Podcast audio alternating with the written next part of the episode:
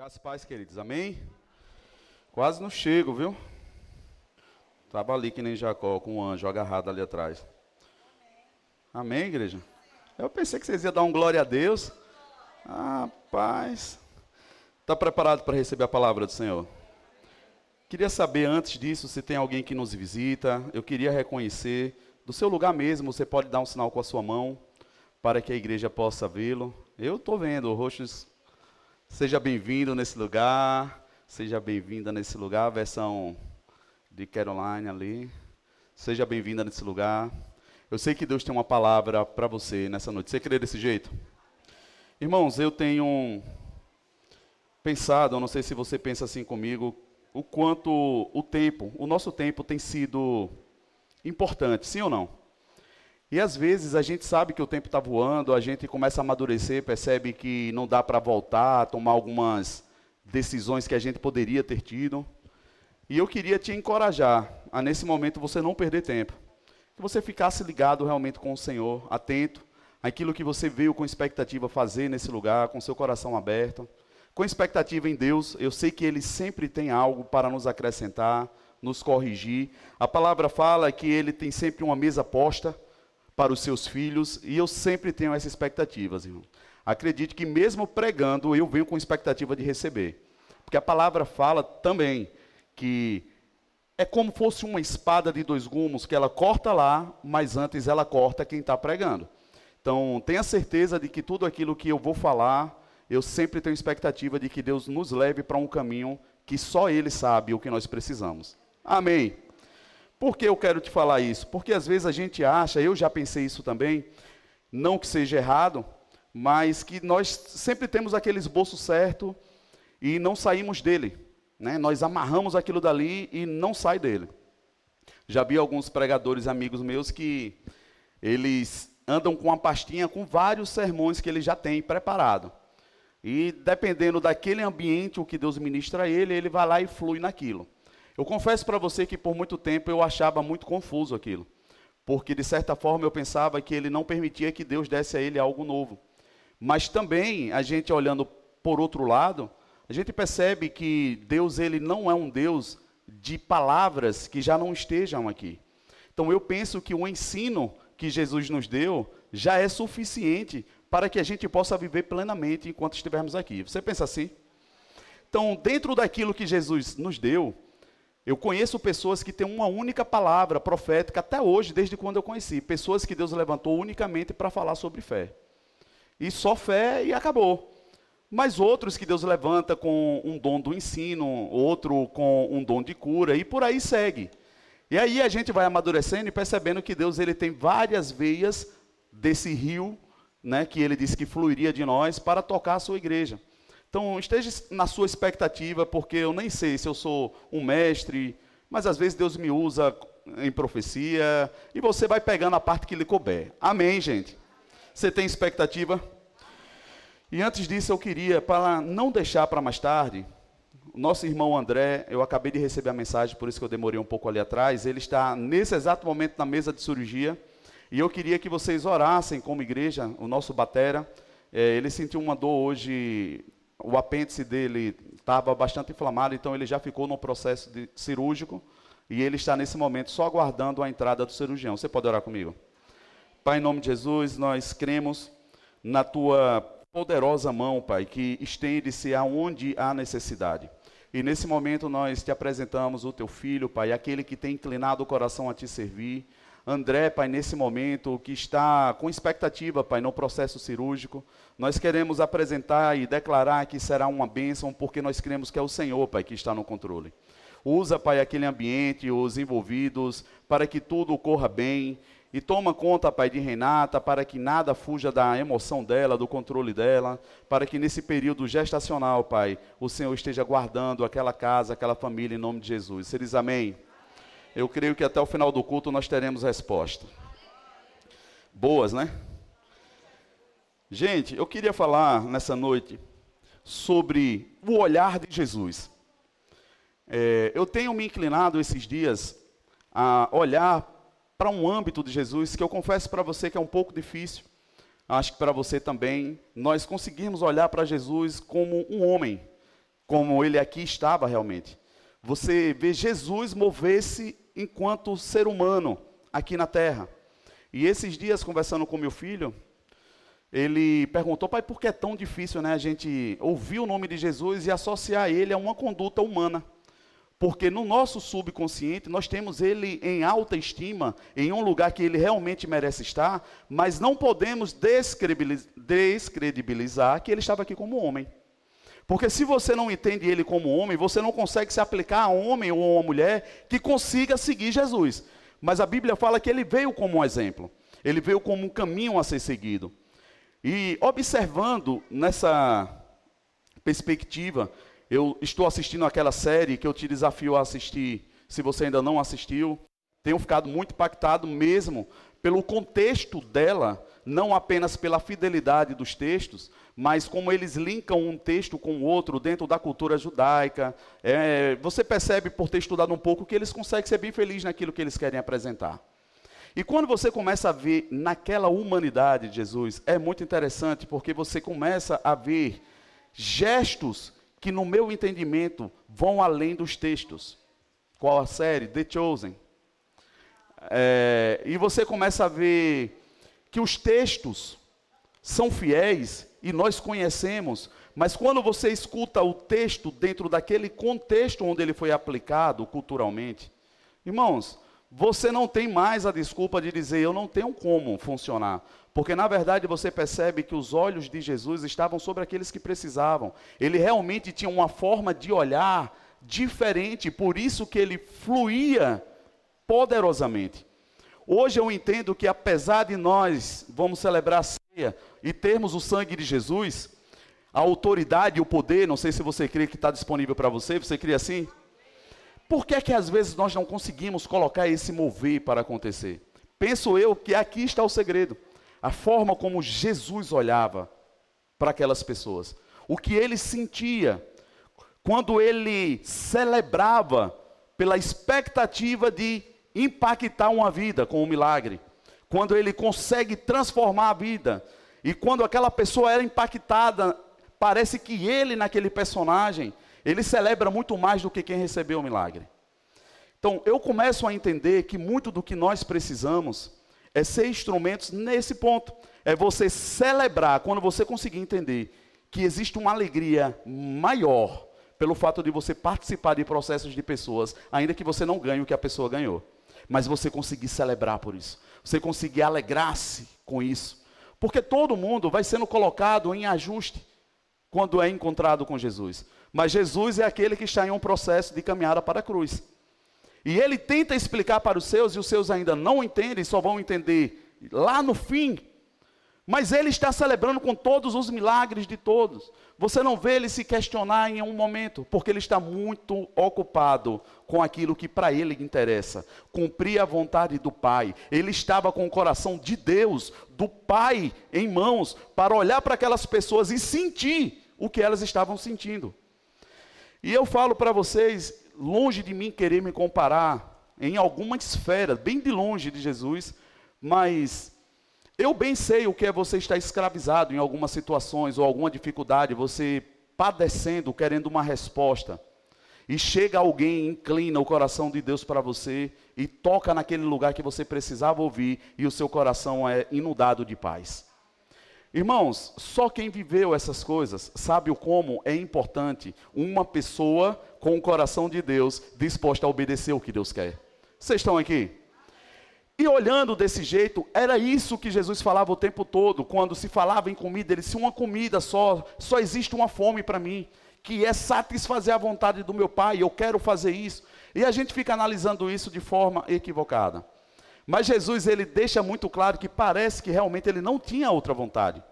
Porque ainda que ele saísse de um lugar para outro, para fazer algo que ele tinha projetado, se no meio do caminho aparecesse alguém que precisasse, a prioridade era essa.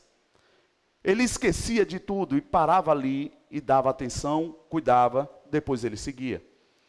E olhando desse jeito, nós somos muito engodados por tantas coisas que nós deixamos aquilo que Jesus vem nos apresentando em toda a sua Bíblia como prioridade, sempre em segundo plano. Se der, eu vou. mais tarde eu falo. Irmãos, eu penso que vocês devem ter visto que depois dessa pandemia e de tantas coisas que estão acontecendo, talvez teve algumas pessoas que disseram: "Eu volto para te abraçar" e não voltaram. Porque você poderia ter feito algumas coisas antes e você não conseguiu fazer. E você começa a perceber que nós não somos donos do tempo. E nós precisamos priorizar o que nós temos hoje. Por isso que eu acho que o que Deus está querendo chamar nossa atenção é que se Ele desperta uma pessoa para te procurar no hoje, é hoje que Ele quer que ela seja alcançada. É agora que ela precisa, pelo menos, ser comunicada. Às vezes, com um olhar de você mostrar que eu estou te vendo, calma, que é o que ele faz com Jairo. Quando ele está naquele embate com Jairo, Jairo angustiado porque a sua filha estava enferma, e ele ouve falar de Jesus, e ele vai até Jesus, e nessa hora aparece a mulher do fluxo de sangue, e está aquele, aquele turbilhão ali, né? Porque Jesus, a mulher do fluxo de sangue, todo mundo, Jairo, toda aquela situação. Tente imaginar um homem, Jesus como homem nessa situação. Mas ele consegue lidar com tudo aquilo com muita maestria. E por que que ele consegue fazer isso? Você conseguiria me responder? Me ajude aí. Não vale dizer que porque era Deus, porque era Jesus, isso aí não vale. O único motivo dele, irmão, de estar aqui era esse, era servir a todos todos eram importantes. O que é que eu quero te dizer? Começar te dizendo: você precisa olhar para as pessoas que estão ao seu lado e não querer resolver problemas de todo, mas todos precisam saber que estão sendo observados, que não estão sendo desprezados, que você já fez um contato, ainda que seja com o um olho para ela. Assim, já te vi, calma, vai dar tudo certo. Você bota tudo em ordem, mas cumpre tudo aquilo que você está na posição de cumprir. Eu tenho escutado muito de pessoas chegar para mim e dizer, pastor, eu acho que às vezes você se sobrecarrega demais. Irmãos, eu nunca consegui fazer com que isso descesse ao meu coração. E agora é que não desce mesmo. Porque eu estou muito longe dessa possibilidade do que Jesus é como padrão. Da gente estar disponível para ajudar pessoas. Da gente estar disponível para estender as mãos. Sempre tem uma dificuldade. E se você perceber o comunicado das pessoas para nós, até para você, talvez seja eu não quis te incomodar porque você já tem tantas coisas. Você já ouviu isso? Sim ou não, gente?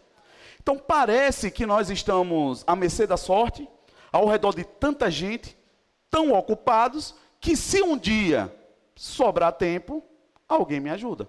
Porque na verdade, sempre foi assim. Sempre foi assim, porque nós crescemos em um ambiente onde os pais não tinham tempo, onde está todo mundo correndo, onde quando a gente vai manifestar, não calma depois, você não pode falar agora, é sempre esse ambiente.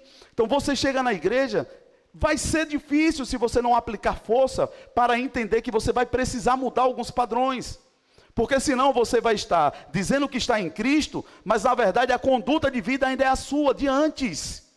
Você vai querer, na verdade, que o Evangelho funcione sobre uma plataforma que precisa ser colocada no chão, para que você venha para a plataforma da fé segundo o Evangelho.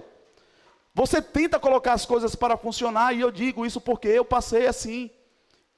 Eu colocava porque eu sabia que eu não tinha a oportunidade de mais uma vez deixar Jesus. Isso ficou muito claro na minha conversão. Eu não tinha como virar as costas. E aqui entra o meu desespero, porque eu sabia que o meu caminho era para frente com Jesus, mas eu tentava me aplicar de todo jeito para fazer funcionar, mas eu não conseguia. Eu sabia que não estava dando certo como deveria ou pelo menos como as pessoas falavam. E eu tentava enxergar isso do meu meio, pela, pelo menos que alguém olhasse para mim e dissesse: Eu vou te socorrer, eu vou te ajudar. Irmãos, não eram esses olhares que estavam sobre mim na maioria das vezes, e sim daqueles que já estavam me vendo balançando e dizendo: Já já ele cai, e quando ele cair, a gente zomba dele. Tem alguém nesse lugar? Eu não sei se você já passou por essas coisas, irmãos de que parece que aí agora você muda a chave do seu coração e você agora já não faz mais com essa expectativa. Você tem que fazer para não cair, para que ninguém zombe de você. E o seu coração já foi mudado. Não é esse o objetivo. Vocês estão comigo? Porque se Jesus quisesse deixar claro esse exemplo, a Via Crucis não estava escrita. De quedas e tombos que ele precisou cair, dele olhar na cara de pessoas, pessoas que talvez tenham recebido curas e milagre dele, e estavam ali cuspindo, jogando pedras nele, e ele caindo, levantando e seguindo para frente. Então já não é sobre isso.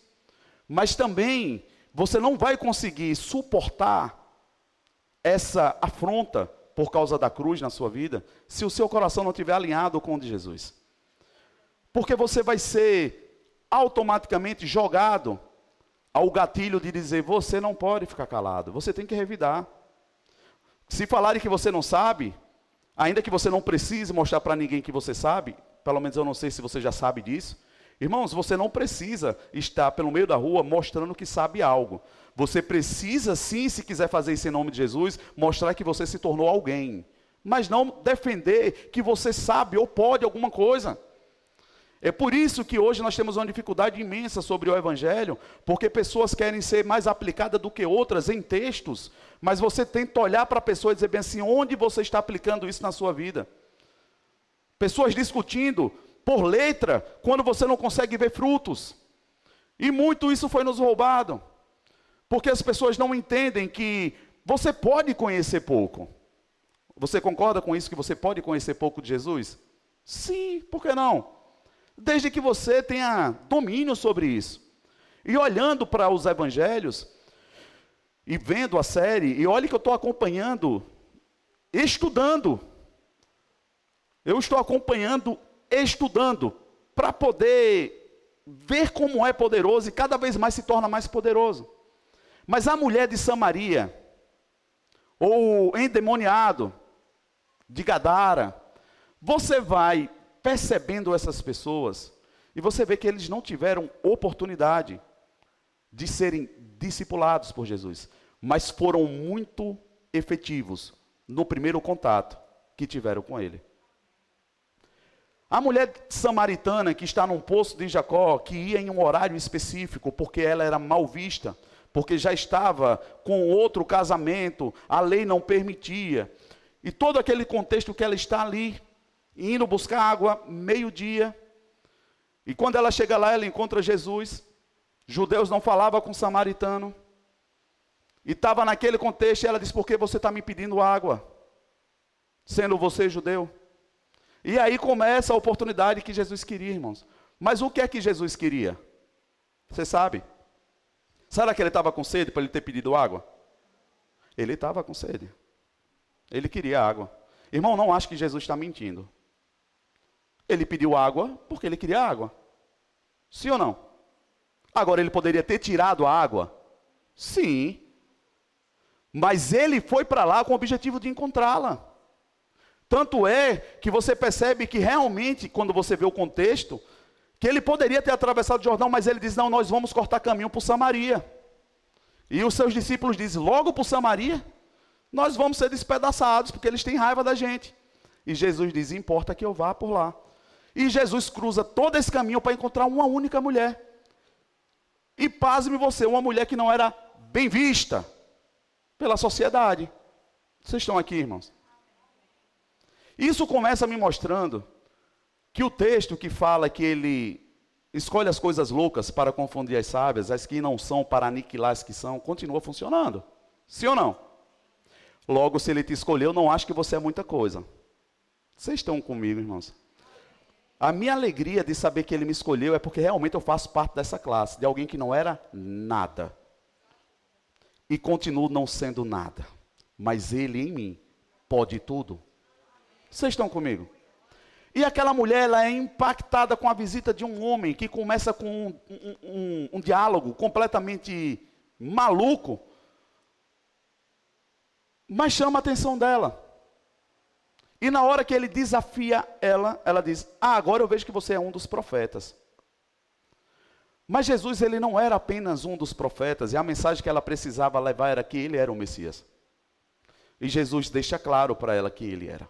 E aquela mulher, ela fica tão apaixonada, porque ela encontrou a identidade dela. Vocês estão comigo, irmãos? E o contexto, quando você vai ver realmente buscando nos originais, querendo entender, aquela mulher ela estava em um casamento, houve no meio do relacionamento dela. Tem alguém casado aqui nesse lugar? Quantos concordam comigo que a escola da santificação é o casamento? É assim que Deus quis, irmão. É aí onde você aprende a renunciar, aí é onde você aprende a suportar, aí é onde você espera um tempo de amadurecimento. É, é no casamento. E aí você percebe que Jesus toca em um ponto naquela mulher que ela entendeu. Porque, irmãos, em sã consciência, ninguém sai de um casamento para o outro e para outro e para outro, porque ele quer e ele escolheu ser feliz assim. Porque, na verdade, isso é uma denúncia, é um atestado de que ele fracassou ou falhou em esferas anteriores e ele está buscando consertar. Mas sendo que você não busca consertar, indo para outros relacionamentos sem antes entender por que, que acabou o primeiro. Você não consegue ir para outro local, ou pelo menos não deveria, mover-se sem saber por que você está frustrado primeiro. Você não pode buscar transferir a sua expectativa para coisas ou circunstâncias sem antes discernir por que você se frustrou. O que é que Deus está querendo comunicar? E naquele momento Jesus deixa claro para ela: eu sei por que você está nessa situação. Inclusive de estar com uma pessoa que nem é o seu marido. Aí ela entendeu que além de ter pessoas olhando para ela para julgar pela primeira vez, tinha alguém olhando para a dor dela e dizendo: Eu posso te ajudar. Vocês estão comigo? E aquela mulher, ela toma Samaria. Jesus ia apenas passar para encontrar com ela, mas porque ela abriu o seu coração, Jesus passa um tempo e aquela mulher conseguiu trazer todos para apresentar a Jesus. Ou seja, uma mulher que estava lançada, fadada ao fracasso, se torna uma evangelista que toma uma cidade inteira. E esse é o nosso Jesus, irmãos. Poderoso e continua sendo para aqueles que entendem que problemas são para ser resolvidos, feridas são para ser tratadas e não procurar pessoas ocupadas, você não vai sair desse redemoinho que está te destruindo. Você precisa de um encontro com Jesus, não é para, para, Ele te dar uma alegria, é para Ele te dar resposta, irmão. E depois que você tem respostas, você coloca a sua vida no trilho. Agora, isso precisa de coragem para você partir para cima. Porque eu confesso para você que é muito mais fácil você continuar apontando o dedo, procurando culpados. Eu sou assim porque aconteceu isso e isso comigo. Aí você começa a avançar em algumas coisas, na hora que dá errado outra coisa já, você diz, mas é porque eu era assim, assim, assim. E você percebe que pessoas vão colecionando desculpas. Mas Jesus ele veio para nos tocar, nos olhar de uma forma diferente. Inclusive na hora que mais nós nos decepcionamos. E eu não sei se você já conseguiu, em meio à sua adolescência, meu pai mesmo, ele nunca me bateu, e eu abro um parênteses, deveria, ter feito, mas nunca fez. E meu pai tem um olho azulzão e ele arregalava o olho assim, quando ele abriu o olho que olhava para mim, irmão. Eu já sabia, não entendia o que era. Eu disse, desandou e o negócio deu errado já. Mas eu era pequeno. Vocês estão comigo? Mas hoje em dia, se a gente não tiver cuidado, a gente tem que olhar, regalar o olho, a boca, os braços, pular, jogar os pés em cima do menino e depois ainda traduzir em Libras e escrever para ele entender o que você está querendo falar. Hoje nós não conseguimos nos comunicar mais. Hoje um olhar já não significa tanto quanto antes. E eu lembro que era honroso. Isso porque eu já ouvi meus avós falando, não que eu seja velho. Das pessoas chegarem e dizer bem assim, no olhar, eu entendia que eu deveria me retirar, eu tinha feito alguma coisa errada. Vocês já ouviram essas coisas? Irmãos, nós perdemos muito, sim ou não? E eu estava e tenho conversado com muitas pessoas, irmãos, sobre a questão do que nós perdemos. O que na verdade nós perdemos foi respeito.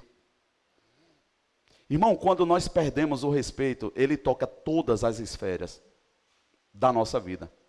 O respeito com a presença de Deus, o respeito com o mais velho, o respeito com autoridades.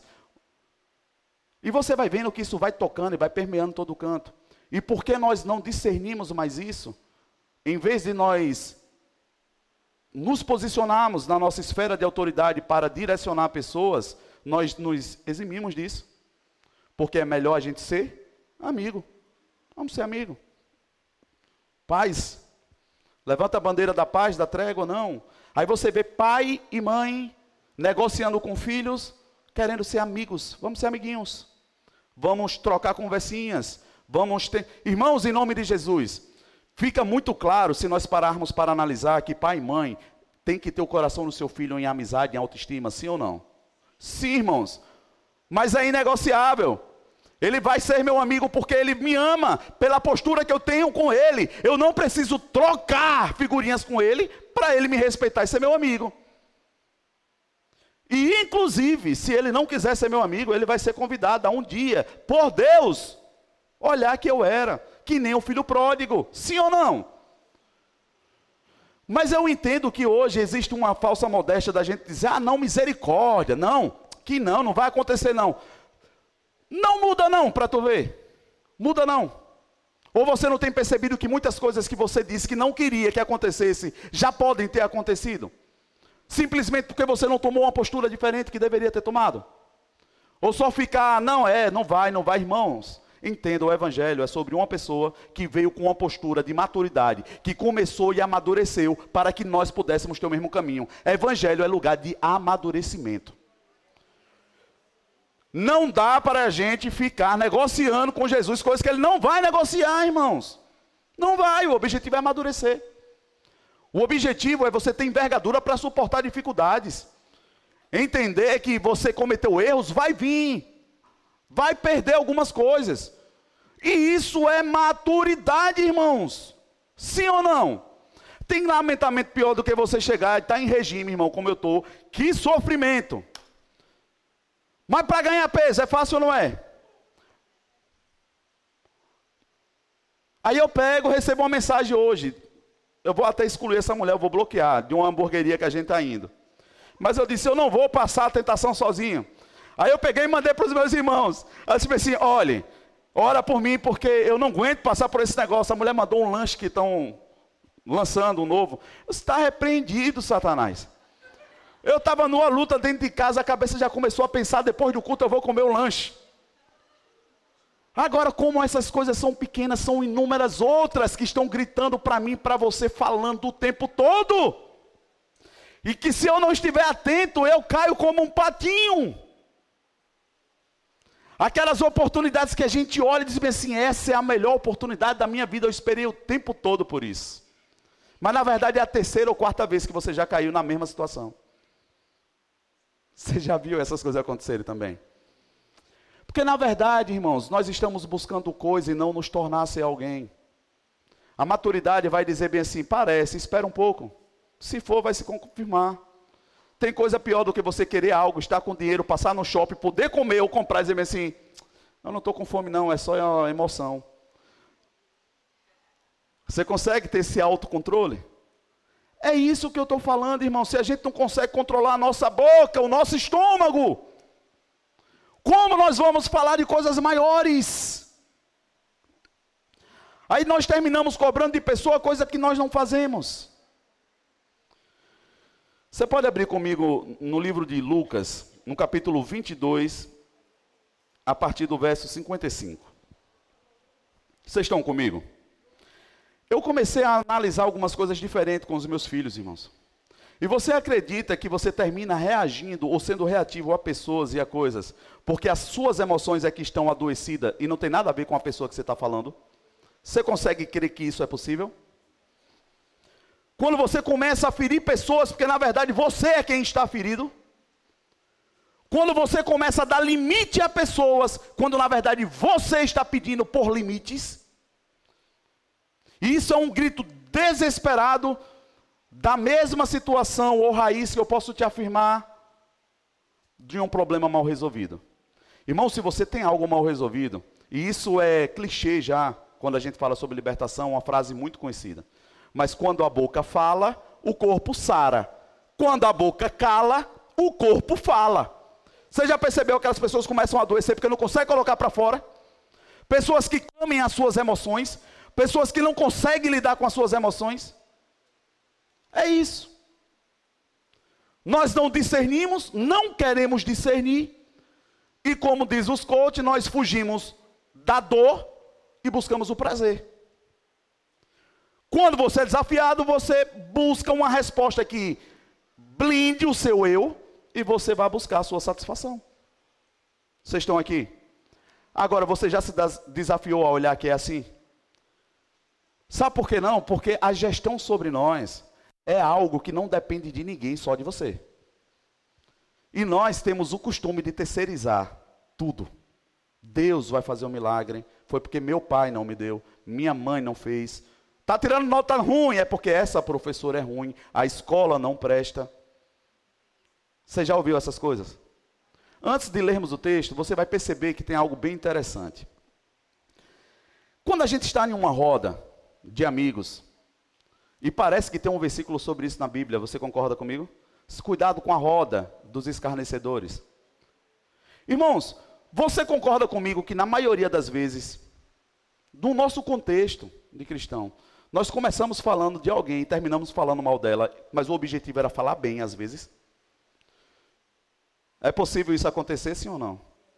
É, irmão, se você não vigiar, vai terminar acontecendo. Foi os amigos de Jó, foi a mesma coisa, é muito fácil. Jó está bem. Foi a ideia de Satanás com Deus. Você faz tudo para ele, você dá tudo para ele. Aí quando você está em um contexto onde alguém fala, viu fulano uma bênção, também é fácil. Estudando onde ele estuda, tendo tudo o que ele tem.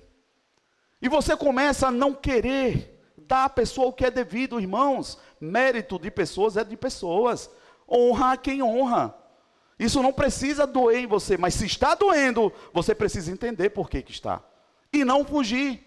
Vocês estão aqui? E quando eu olho entendendo o porquê que tem isso. Por que é que tantas coisas acontecem na igreja? Por causa disso. As pessoas não conseguem falar daquilo que dói. As pessoas não conseguem lidar com suas emoções. As pessoas não são ensinadas a pedir perdão. As pessoas não conseguem inclinar o seu coração para dizer eu estou errado. E quando você disser eu estou errado, me ajuda. O que é que eu faço? E aqui nesse texto de Lucas, eu vejo um relato, e nós vamos ler, que, irmãos, foi umas, uma das minhas maiores escolas. Foi essa passagem. Abrindo meu coração para você, sendo vulnerável. Algum homem corajoso? Lucas. Sendo vulnerável é, a esse tipo de situação. Porque assim, olha para cá, está tudo bem, o demônio já foi repreendido e amarrado em nome de Jesus. Vocês precisam entender que tem algo que nós estamos negligenciando o tempo todo. Nós estamos nos sabotando o tempo todo. E quando eu falava isso e falo para alguns discípulos mais perto, eu disse: o problema é você. Não terceiriza. Quando eu vou conversar com as pessoas e as pessoas vêm me dar desculpa, eu disse: nem responde. Aí eu te pergunto, é bom você ouvir isso? Imagine para quem nunca ouviu. Para quem nunca teve um pai ou uma mãe que botou sentado e disse assim, senta que agora tu vai ouvir, nego. Vai escutar. Você gosta disso? Tem alguém aqui que gosta? Irmãos, eu aprendi a amar isso. Eu aprendi a amar a correção de Deus. Porque a única forma de eu não me destruir é eu sabendo quando ele diz para que vai dar errado. Para aí. Mas nós não queremos ser corrigidos. Como vamos transformar a nossa vida? Irmão, só existe uma possibilidade de você transformar. Quem precisa ser transformado aqui? Você precisa ser corrigido, irmãos. Mas você diz que quer uma coisa, mas não quer outra, que estão ligadas. Você se sabota o tempo todo. Porque você percebe que está um pouquinho mais gordinho agora, mas disse que só quer fazer dieta daqui a um ano. Você sabe que está adoecendo agora, mas deixa para depois o que precisava ser hoje ser feito. E aí você inventa um monte de desculpa. Aí Jesus vai falar para um cara que era bom nisso, porque ele era péssimo em se conhecer. Lucas, vai conseguir colocar, filho? Vamos ler aí. Lucas 22, a partir do verso 55. Precisamos resolver isso conectados. É porque tá, ele está no limite da, da bateria. Vamos lá. Lucas 22, 55. Mas quando acenderam um fogo no meio do pátio e se sentaram ao redor dele, Pedro sentou-se com eles. Uma criada ouviu sentado ali, à luz do fogo. Diga comigo, olhou fixa, fixamente para ele e disse: Este homem estava com ele. Calma, passa agora, fica aí, rapidinho. Só para você entender, aqui Jesus estava sendo levado para a crucificação. E aqui está o que Jesus tinha dito a Pedro que ele iria fazer. Está dentro desse contexto, você vai entender já qual é. Próximo. Mas ele negou. Mulher, não conheço. Pouco depois, diga comigo, pouco depois, um homem ouviu e disse: Você também é um deles. Homem, não sou, respondeu Pedro. Cerca de uma hora, diga uma hora mais tarde. Outro afirmou: Certamente este homem estava com ele. Pois é, Galileu. Próximo. Pedro respondeu: Homem, não sei do que você está falando. Falava ele ainda quando o galo cantou. O Senhor voltou-se, diga comigo, e olhou diretamente para Pedro. Então Pedro se lembrou da palavra que o Senhor lhe tinha dito antes que o galo cante hoje. Você me negará três vezes. Irmãos, eu acho muito interessante. Primeiro, não só pelo poder que Jesus tem de falar e as coisas se cumprirem. Se está escrito, é do jeito que está escrito. E eu creio desse jeito. É inegociável. Irmãos, se tem uma palavra vinda de Jesus, de Deus para mim, quem sou eu para dizer, eu não entendo bem assim ou não? Meu irmão, eu vou te dizer uma coisa, é melhor você entender do jeito que está sendo dito. Está escrito, recebe. Porque se você não está querendo entender, isso diz muito mais a você do que a Jesus. Isso é só uma dica. E aí você percebe que ele tem três oportunidades em tempo diferente, mas ele não consegue perceber o que está acontecendo. O que era que estava tomando a mente de Pedro a ponto de ele estar olhando para suas emoções? E às vezes é assim que nós agimos com Jesus, irmãos. Ele diz: não faz isso. Aí ele te dá um livramento. Aí mais tarde você está na mesma situação, ele te dá outro livramento. Aí mais tarde você mesmo pula na piscina. Aí depois diz: Senhor, que o senhor não me ajudou? É esse o contexto. Uma pessoa que sabia o que estava para acontecer, mas negou as três vezes. Aí na hora que Jesus olha para ele, já não precisa mais dizer nada, porque a Bíblia fala, e ele se lembrou. Você tem olhado para Jesus, irmãos? Como é que você olha para Jesus hoje? a sua palavra. Irmãos, se você não tiver o costume de olhar para Jesus e permitir que ele olhe para você através das escrituras, você vai correr o risco o tempo todo de fazer o que ele disse para você não fazer. Aí as pessoas vão acumulando erros, vão vivendo obstinadamente, seguindo os seus interesses. Aí depois que o tombo aparece, e normalmente, irmãos, não é que nem bicicleta, depende de onde você caia, na verdade. Que dependendo se você vem numa ladeira, você cai aqui, mas vai parar longe, né? Mas normalmente nós cometemos um erro quando nós erramos na nossa caminhada.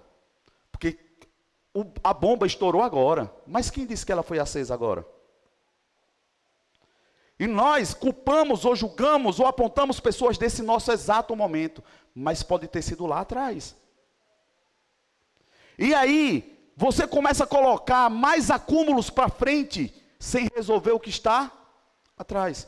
Porque o que Deus está nos chamando o tempo todinho é para e olha para si. Para um pouco. Olha para você.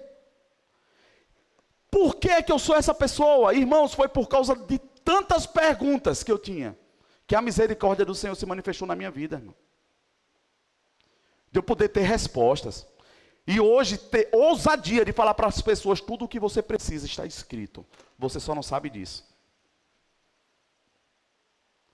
E eu te desafio a olhar para vocês, o que é que tanto você reclama? Por que é que você deixa tanto para depois? O que é que está faltando para a sua vida? Você precisa chegar urgentemente nessa resposta, porque na verdade Pedro não conseguiu, porque ele achou que ele era uma pessoa, mas se deparou com outra. Aqui Pedro foi pego de calça curta. Porque Pedro achou que ele era muito bom e nunca negaria Jesus. Por isso que ele não estava dando importância àquilo. Para ele era uma conversa a mais. Mas ele nem viu que estava negando o mestre. Esse é o problema de quem está com o nariz em pé demais e não está observando a sua vida. Por isso que aqui, nesse contexto, aplica-se o aquele que está em pé, cuide para que não caia. É neste motivo. É de você estar se achando seguro demais, santo demais. Eu estou no controle de tudo. Irmãos, foi numa dessa. Que eu não digo que foi numa pedra, não. Apareceu uma parede e eu voei longe do tombo que eu tomei. E você demora um pouco a entender o que aconteceu, que você não estava preparado para cair. Vocês estão aqui, irmãos? E quando você cai, você diz assim, rapaz, como é que isso aconteceu? E você fica procurando, onde foi que eu caí? O que foi que aconteceu? Quem me empurrou? E quando você busca aquelas informações, não tinha ninguém lá, ninguém te derrubou, e você olha e diz assim, rapaz, agora eu sei quem foi que me empurrou, foi eu. Vocês estão comigo, irmãos? E aqui Jesus olha para Pedro. Irmãos, é, eu lembro como se fosse meu pai falando isso. Porque ele só olhou e não precisou falar, por quê? Diga comigo, porque já estava falado. Ele já tinha dito. Então ele só parou, olhou para trás, fintou o olho. Irmãos, é pior do que você falar de novo. Para uma pessoa que acha que está no controle. Rapaz, eu vou abrir um parênteses para falar para os casados. Para filhos também cola. Mas tem coisa difícil para quando a mãe diz bem assim: não faz que vai dar errado. Irmã, vigia na terra. Porque parece que um anjo desceu ali, incorporou e está falando com você. Não leva na brincadeira, não, que se não era nem para dar errado, mas vai dar agora. Só porque ela disse. E se minha mulher falasse, eu não vai, não gostei desse seu amigo, não fecha esse negócio não que vai dar errado. Meu irmão, na hora eu ficava com raiva. Eu disse, você já está jogando contra o time. Cabeçudo. Sabe por quê? porque eu estava engodado pelos meus desejos, eu queria que desse certo, e eu fui roubado do meu discernimento. Mas ela estava olhando. E ela chegava e me falava: Sabe por que, que a mãe consegue enxergar a questão dos filhos? Porque ela já saiu do âmbito da emoção, ou pelo menos já deveria ter saído, a maioria, para ter filho, para poder estar observando e não permitir que eles cometam os mesmos erros. Por que, que a igreja precisa ter necessidade de pessoas que amadureçam? para olhar para os que estão começando e dizer: não faz isso não que vai dar errado, varão. Vem por aqui.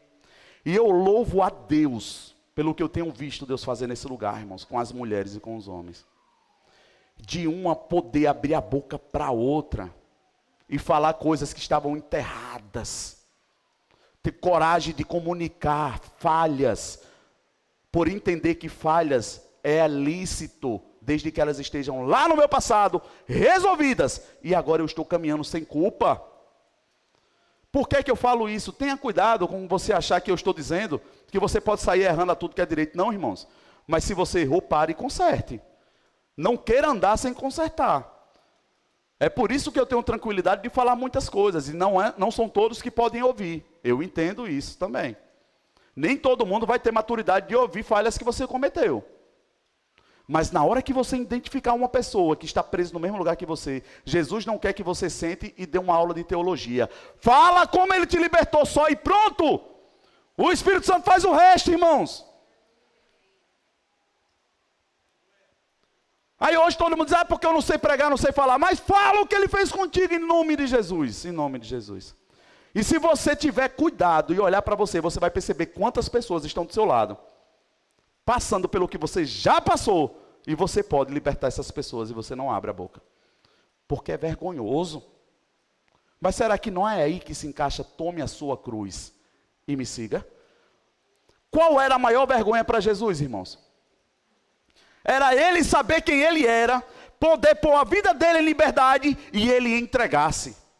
Tanto é que Satanás afrontou uma não, duas vezes, três vezes. Você não é o rei dos judeus? Desce daí. Cadê você não é o rei? Não consegue nem se salvar, vai salvar quem? Mas ele sabia porque ele estava ali. Sabe qual é a diferença da cruz na nossa vida na hora certa? Quando você sabe porque você está indo para a cruz. Jesus sabia porque estava indo. E esses dias, irmãos, nós tivemos. Esses dias não, na segunda-feira, eu em particular digo para você, eu fiquei maravilhado quando um irmão abriu o seu coração e o outro já tinha passado por isso e disse: faz assim, faz isso, faz aquilo. Irmãos, é, é sobre isso ser igreja. Se você entende que teve uma pessoa que te feriu, não ache que vai ser um ET que vai te salvar, irmãos. A única possibilidade de você ser sarado é por outra pessoa. Se você foi ferido na família, não ache também que vai vir uma, uma nave com um monte de ETzinho verdinho, bonitinho, para poder fazer alguma coisa por você. Não vai, irmão, não existe. Você precisa ser sarado por uma família. Mas o problema é que essas famílias precisam estar na igreja. Para que um adolescente que foi ferido na família e já não está mais no contexto familiar, quando ele chegue na igreja, ele identifica uma família que lembre a dele e ele possa ser inserido e receber a cura. Por isso que eu tenho ensinado aos homens que mães que chegam aqui com seus filhos e não têm pais, eles têm autoridades para estar olhando, não dizendo que são pai, mas para pôr limites, ajudar uma criança que não tem um pai presente, irmãos. Abraça, bota a mão em cima e diz: Estamos juntos, guerreiro. Precisar, estou por aqui. Bota um olho sobre uma criança, ora por ela, ajuda. Mas é mais fácil a gente ficar sentado e dizer bem assim: parece que não tem autoridade, o menino fica pulando, derrubando tudo. Por quê? Às vezes falta o porquê. O que é que essa irmã está precisando? Em uma cena da série, do, da questão do paralítico, quando eu falo sobre a questão da contextualização que eles estão fazendo e aplicando, é muito poderosa porque faz sentido quando você vai ler o versículo, as perguntas que são feitas.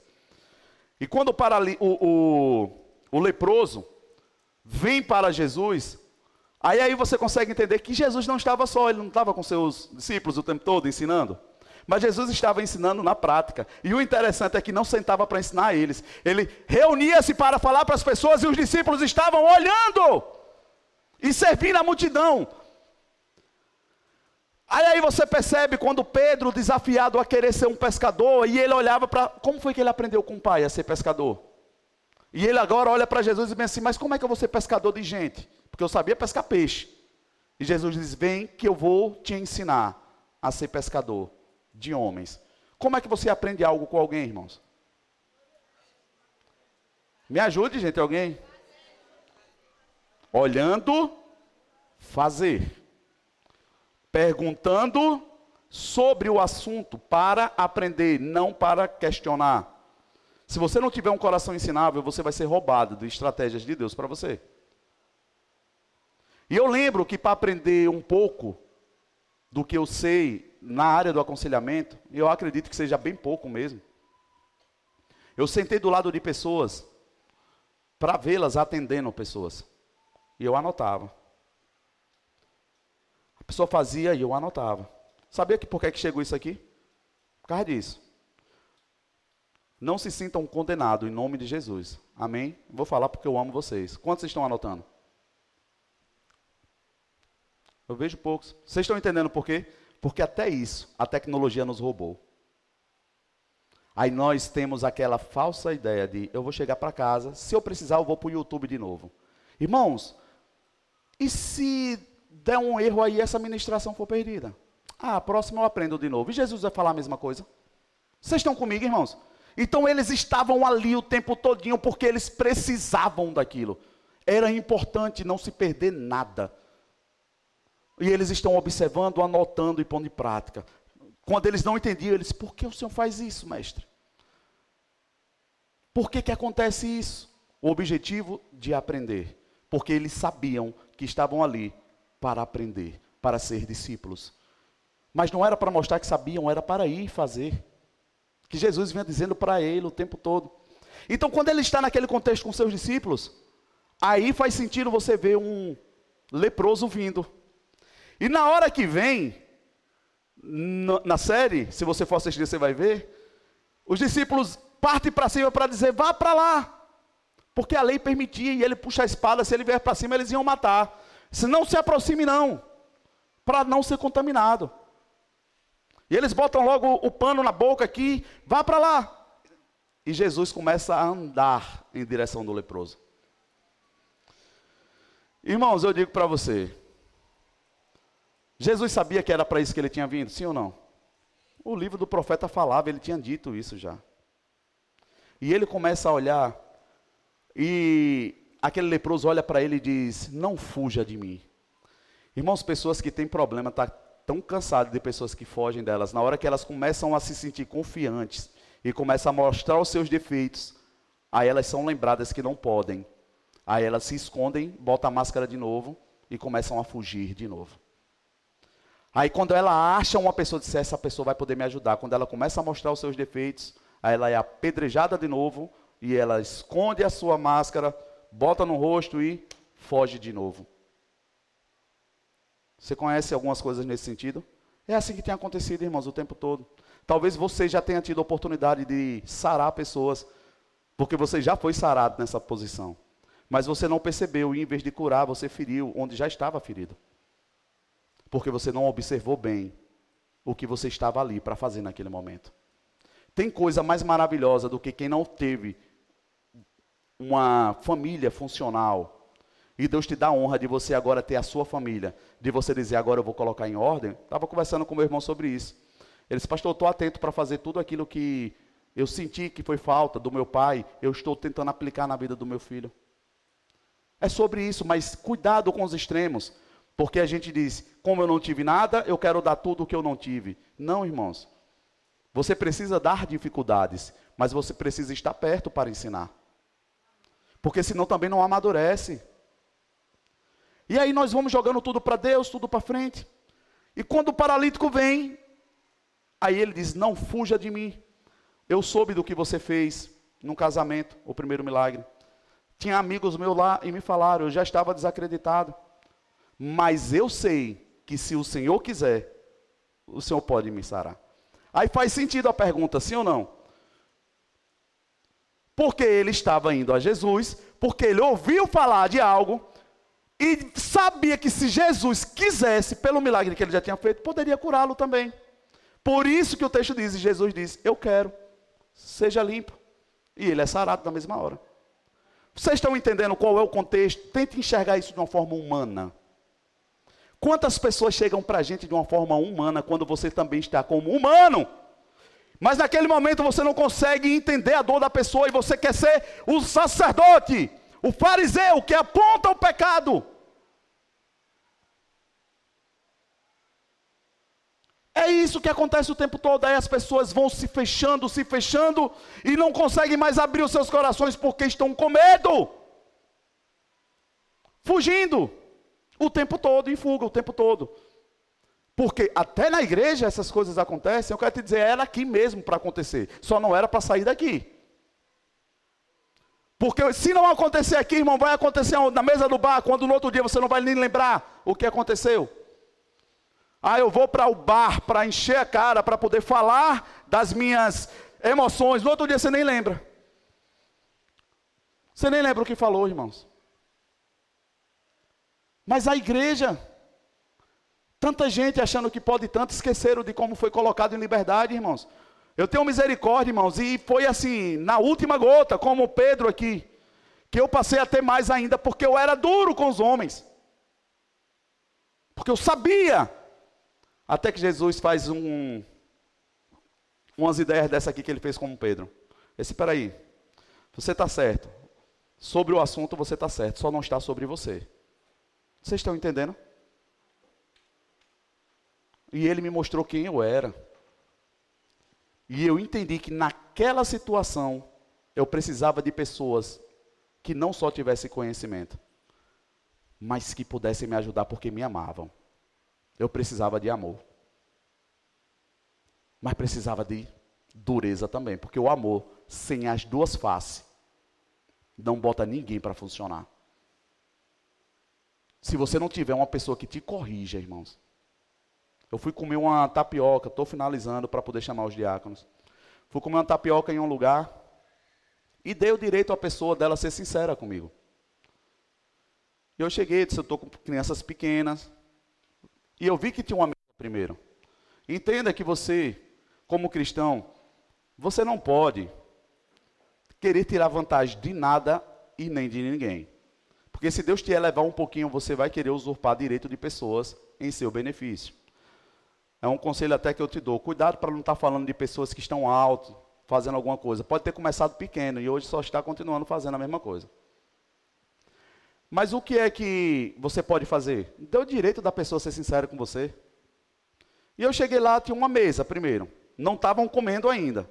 E eu cheguei com a minha mesa maior ainda. Aí eu perguntei a ela, eu disse, esse pessoal fez pedido e ainda vai sair? É. Eu disse, tá, eu já sou cliente daqui, eu poderia ter dito o quê? Bota o meu pedido na frente. Dois riscos ocorreria. Da outra mesa também ser cliente e eu ainda estou querendo me fazer valer de algo que é injusto. Porque quem chega primeiro tem que ter o direito. Não chegou primeiro? Sim ou não? Agora, se a mesa quisesse me dar honra, amém, eu receberia a honra. A palavra do Senhor fala que se você é uma pessoa de elevada posição, irmão, não se faça valer disso não, sente lá atrás, se for o caso. Para que quando vê, ô oh, fulano, vem para cá, senta aqui. Aí é honroso. Agora você querer fazer goela abaixo. É perigoso? Mas a menina, com o direito dela, ela errou. Pediram, mas já está saindo e vai ser rápido. O que é que ela queria? Não perder a venda. Não é o cliente, porque ela perdeu o cliente. Ela não queria perder aquela venda. Eu disse, certeza que não vai demorar? Ela disse, não, não. E eu esqueci e comecei a conversar, até que criança lembra, né? Quando eu olhei a hora, eu chamei. Eu disse, amiga, e é uma menina, não deve ter mais de 20 anos. Amiga, faça favor. Está demorando, você disse que não ia demorar, não saiu nem a deles ainda, imagina a minha. Você chega depois e você quer ser atendido primeiro? É? Vocês estão comigo, irmãos? A mesma pessoa que eu cheguei humildemente e ela me tratou muito bem até eu sentar. Aí eu disse bem assim, realmente o erro é meu. Mas como o erro é meu, eu quero consertá-lo. Pode cancelar o pedido. Eu não tenho mais interesse, não. Aquela menina abriu o olho para mim. Aí veio a tia dela. Quando a tia dela veio, eu disse assim, se ela não tem pai, ela está tendo a oportunidade de encontrar um homem que não vai negociar com menina. Ela precisa aprender a respeitar as pessoas. Você concorda que perdeu esse respeito dentro da igreja também? As crianças não respeitam mais nada, não ninguém, mas eles estão denunciando muitas coisas, irmãos. As pessoas precisam, é, na verdade, exercer essa sua posição de respeito, mas para que seja bem quisto pelos outros, tem que ser em amor. E eu falei com aquela menina, com a autoridade de um pai, dizendo para ela: se eu te dei o direito de não errar, por que você agiu assim? Aí a tia dela: não, mas vai sair tudo junto de uma vez só. Eu disse: espera aí. Por que você não falou? Por que você.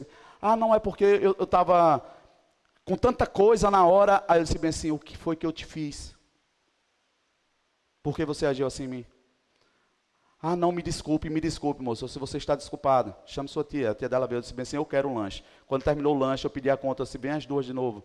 Eu disse bem assim: Eu lhe agradeço, o lanche é bom. Não vou falar mal de vocês, mas eu não volto. Você precisa aprender a respeitar pessoas. Irmãos, eu acho que a gente amadurece. Mas às vezes a gente não tem coragem de falar nem dentro de casa, irmãos. É mais fácil meter um tapa, jogar a sandália fazer qualquer coisa, mas a gente não senta para dizer: vem aqui, você sabe com quem você está falando? E colocar as coisas em ordem. Como nós vamos ser disciplinados a obedecer Jesus se nós não temos habilidade à disciplina? Não vai, irmãos. Por isso que é tão difícil seguir a Jesus. Porque nós não estamos sendo desafiados a seguir a disciplina. Quem estava aqui na quinta-feira? Se você não ouviu o culto, Escuta lá. Você vai entender a obediência que Deus espera. Por isso que nós obedecemos agora e depois desobedecemos. Nós precisamos aprender a disciplina, irmãos. Hora de comer, hora de acordar, quantidade. E o quanto a tempo. Logo.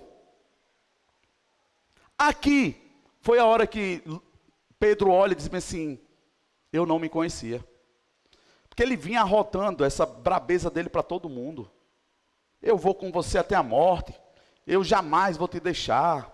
E isso e aquilo na frente dos outros, para mostrar que ele era o bonzão. Mas ele só pode ser colocado sobre os outros. Porque quando Jesus volta para ele, que Pedro não tinha nem coragem mais de estar no meio do povo. Jesus vai até Pedro. Pedro, você me ama? É aqui que está esse diálogo. É depois desse aqui o bolo. Tu sabe, né, Senhor? Pedro, você me ama? E ele ali é, não sei, né? Aí na hora que ele diz que ama, a Jesus olha no olho dele e diz: Quando você se converter, cuida dos meus cordeiros. Quando se converter, ele estava achando que ele já era um semideus. Nem convertido tinha sido ainda. Vocês estão comigo, irmãos? Mas ele estava aqui ó, e não olhava para si. Sabe quando nós erramos? Eu falei em uma pregação. Quando nós desmerecemos os degraus que nós já deveríamos conhecê-lo, nós damos topada nele. Quem já ouviu aquela passagem, quem com ferro fere? Com ferro. Isso está na Bíblia? Sim ou não? Uhum. Mas tem gente que diz, aquele versículo, pastor. Eu disse, qual? Quem com ferro fere, com ferro será fere. Rapaz, não tem isso na Bíblia, não. Mas abra aí comigo para você aprender mais uma vez onde é que está. Porque eu já te dei outra dica no outro domingo. Qual foi a do outro domingo? Quem lembra? Faça o que eu faço. É isso aí. Estava na Bíblia ou não estava? Mateus 26, o verso 52. Os diáconos podem se posicionar, por favor. O louvor também, filho. Para onde foi que eu disse? Mateus 26, 52. Disse-lhe Jesus: guarde a espada. Isso aqui era para quem, irmão? Para Pedão. Guarde a espada. Pois todos os que empunham a espada pela espada morrerão. Aí, foi daí que saiu essa ideia. Aí quando você pega para analisar, vamos ver o resto aí. Vamos até o 62. Você acha que eu não posso pedir a meu pai e ele não colocaria imediatamente à minha disposição mais de 12 legiões de anjos? Como então se cumpririam as escrituras que dizem que as coisas deveriam acontecer desta forma? Naquela hora, Jesus disse à multidão: Estou eu chefiando alguma rebelião para que vocês venham prender-me com espadas e varas? Todos os dias eu estive ensinando no templo e vocês não me prenderam. Mas tudo isso aconteceu para que se cumprisse as escrituras dos profetas. Então todos os discípulos o abandonaram e fugiram. Os que prenderam Jesus o levaram a Caifás, o sumo sacerdote, em cuja casa se havia reunido os mestres da lei e os líderes religiosos. E Pedro seguiu de perto ou de longe? Seguiu de longe, até o pátio do sumo sacerdote. Entrou e sentou-se com os guardas para ver o que acontecia. Próximo. O chefe dos sacerdotes e todos os sinédrios estavam procurando um depoimento falso contra Jesus, mas que pudesse condená-lo à morte mas nada encontraram, embora se apresentassem muitas falsas testemunhas. Finalmente se apresentaram duas. Eu vou parar aqui só para você entender algo. Quando você entender que Jesus não precisa ser defendido, irmão, a sua vida vai ficar mais fácil. Eu vou dizer de novo. Jesus não precisa ser defendido. Ele precisa ser respeitado. Ele precisa ser copiado. Ele precisa ser honrado. Defendido não. Aí eu vejo tanta gente brigando por amor do Evangelho, né? E esses últimos dias, irmão, sangue de Jesus tem poder. Como as coisas estão difíceis. E saber que está só começando. Mas eu não vejo as pessoas querendo respeitar apenas. E você só vai respeitar Jesus se você respeitar pessoas, irmãos. Quanto mais você conhecer de Jesus, você vai olhar para as pessoas e vai ter misericórdia delas e pensar assim, meu Deus, tem misericórdia dela, ela não sabe com quem ela está falando. Vocês estão comigo? Por isso que Jesus tem aquele coração, dele olhar e dizer bem assim, Pai, perdoa-os. Eles não sabem o que eles estão fazendo. Porque se soubessem, não fariam isso, pediriam ajuda. Irmãos, entenda, tem pessoas que estão jogando pedra em você, mas eles não sabem o que estão fazendo. Eles precisam pelo menos que você ore a Deus, Senhor, tem misericórdia. As pessoas precisam voltar ao teu coração de Jesus. E não puxar a espada, que nem Pedro. O povo levantou a espada, ele disse: Se vier, eu mato. Aí Jesus olha para ele e diz assim: Com essa espada? Disse Pedro: Se eu pedir a meu pai, os anjos descem agora e resolve esse problema. Mas não é sobre isso. Importa que aconteça. O que é que você talvez não tenha entendido que importa que aconteça? Na sua vida como cristão. No mundo tereis aflições. Mas tenha um bom ânimo.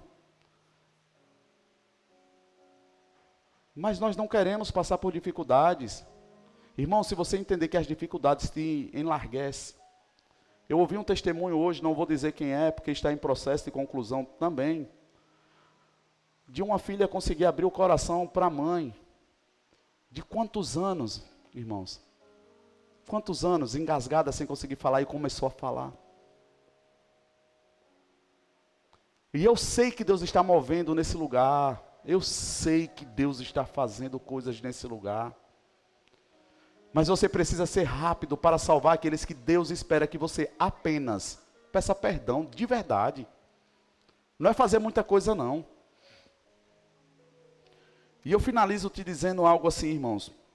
Eu ganhei mais pessoas para Jesus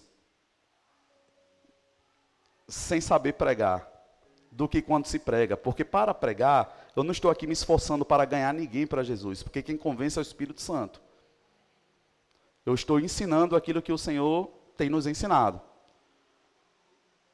Mas quando eu abri a minha boca, das pessoas que sabiam quem eu era, eu só falava, e rapaz, e como é que aconteceu isso? Eu só não sei, cara. Eu estava em um lugar e ele chegou lá e ele transformou a minha vida. E depois daquele dia, nunca mais eu fui o mesmo. Será que não é só sobre isso que a gente precisa voltar a falar? Falar em verdade. E não querer falar tanta coisa.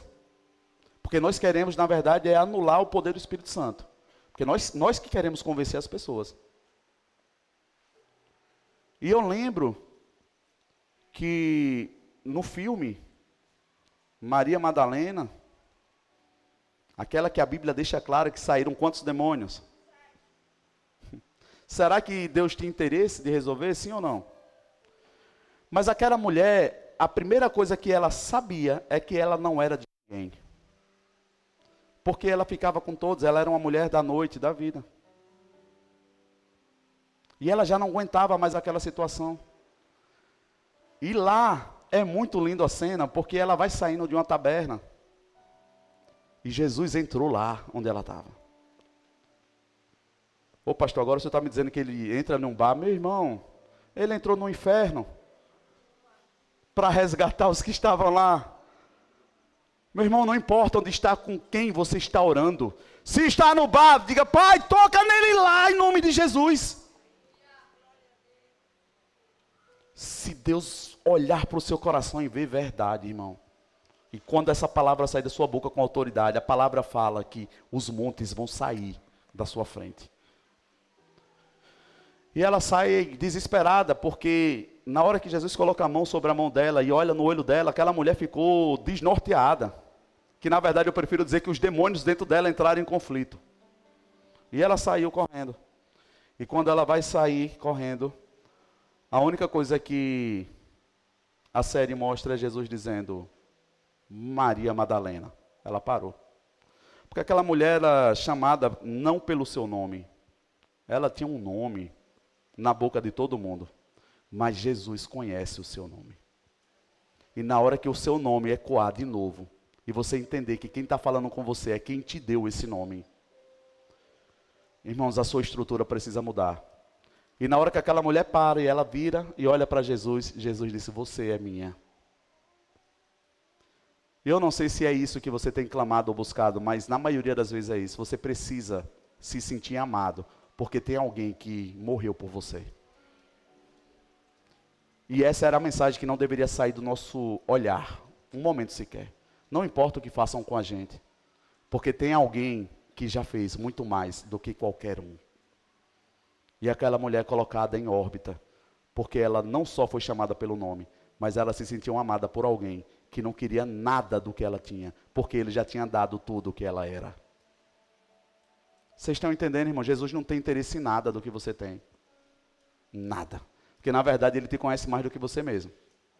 Mas ele quer te dar tudo o que você precisa, se você entender que é por amor e não por obrigação. E eu tenho sido muito feliz, vontade de chorar e é muitos tempos, toda hora, quando eu recebo uma mensagem de um pai que reconciliou com a esposa, um filho que reconciliou com a mãe. Irmãos, as histórias estão vindo à luz. A história está vindo tudo à luz, tudo à luz, tudo à luz. E eu sei que daqui a mais alguns dias, esse lugar vai estar tão impregnado, como eu tenho dito, de tanta verdade, de tanta família reconciliada, que o poder de Deus vai ser derramado nesse lugar. Porque foi para isso que ele morreu na cruz. Nós precisamos fazer alguma coisa por esse mundo, sim ou não? Mas sabe o que é que você precisa fazer por esse mundo?